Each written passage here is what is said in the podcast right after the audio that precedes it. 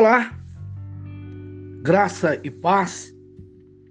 Nós somos desafiados a buscar um entendimento, a interceder, a orar pelos governantes, o cristão e a política.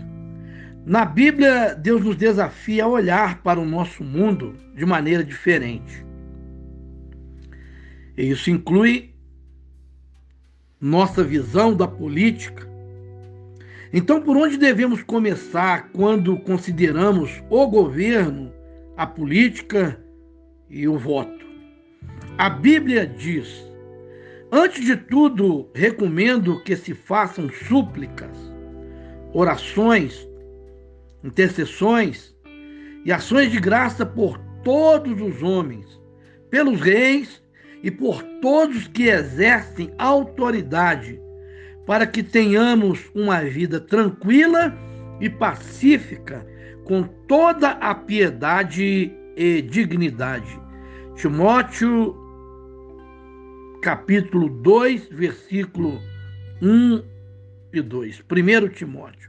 O Novo Testamento foi escrito debaixo do domínio cruel de despótico de imperadores romanos, não havia democracia nessa altura. Muitos governadores eram injustos, perigosos, instáveis e até sádicos. E o povo comum não tinha proteção contra o povo, ou seja, contra os seus caprichos. O próprio Paulo, que escreveu estes versículos, sofreu muito nas mãos de governantes injustos mesmo assim, ele recomendou a oração pelos governantes. Por quê? Uma vida tranquila e pacífica. Orar pelos governantes é sensato, mesmo na melhor das democracias. Não podemos garantir que os governantes eleitos vão ser pessoas do bem. Podemos ser enganados por mentirosos e trapaceiros o nosso candidato preferido pode perder. Não podemos mudar essa realidade, mas podemos ter influência de outra maneira orando. A oração pelos governantes é importante. Se queremos ter uma vida tranquila, com dignidade e paz, Deus pode mudar o coração até do pior líder, onde não há esperança nossas orações podem contribuir para uma mudança surpreendente. Os primeiros cristãos, de certo, oraram pelos governantes e um milagre aconteceu. O Império Romano passou de perseguidor a grande promotor do cristianismo. Em uma democracia, todo cristão tem a oportunidade de participar ativamente da política de seu país. Esse é um grande privilégio. Mas antes de tudo, devemos pôr Deus no centro e orar pelos governantes para que tenham sabedoria e nos garantam uma vida tranquila. Orar pelos governantes é o primeiro passo para a mudança. Nós temos um entendimento, uma compreensão e temos uma necessidade também. E eu estou vendo uma conclamação em favor da vida do nosso presidente Jair Messias Bolsonaro. E eu quero pedir a todos, alinhado ou ligado com o propósito de muitos pastores, e eu vi é, essa convocação esquecendo a política, lembrando de uma vida que está se dando, se doando, está entregando de uma maneira aonde a nossa nação tem sofrido mudanças. E essas mudanças têm incomodado a muitos.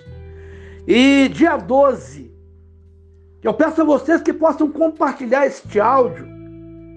E para chegar a todo lugar, promova porque dia 12 há uma conclamação para interceder, jejuar em favor da vida do nosso presidente da República.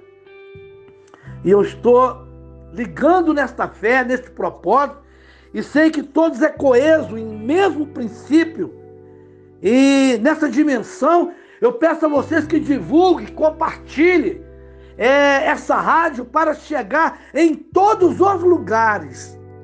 Porque nós estamos promovendo para a vida humana, para a nossa nação, para um despertamento, mas ligando em uma fé em favor da sua vida, para Deus o fortalecer, o encorajar, mudar ele, a mentalidade dele, porque já tem feito muita coisa, mas há um peso sobre a sua vida. E eu peço a todos que orem, que intercedam, que peçam a Deus neste jejum, aonde vocês vão pôr o limite.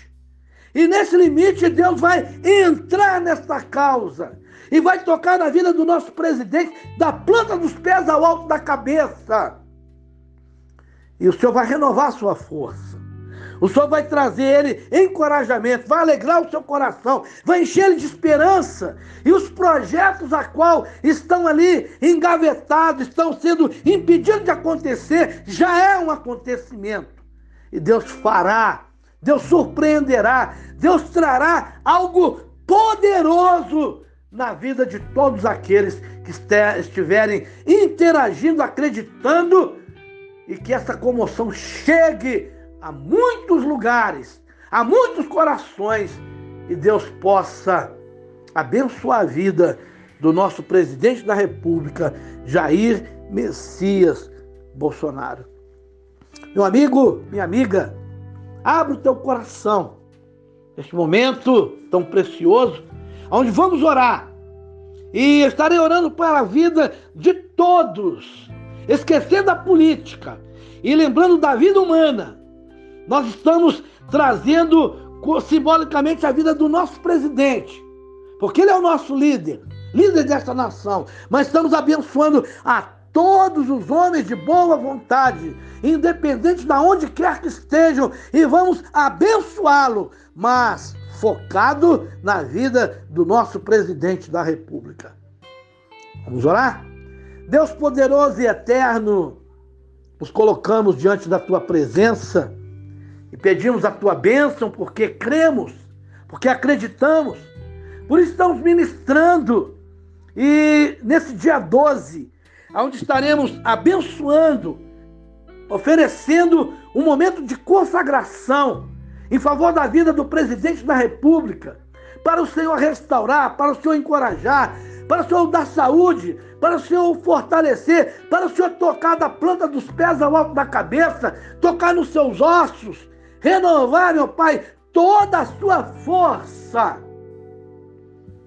e fazer com que toda investida contra a sua vida caia por terra e o teu poder possa invadir, meu Pai, e blindá-lo.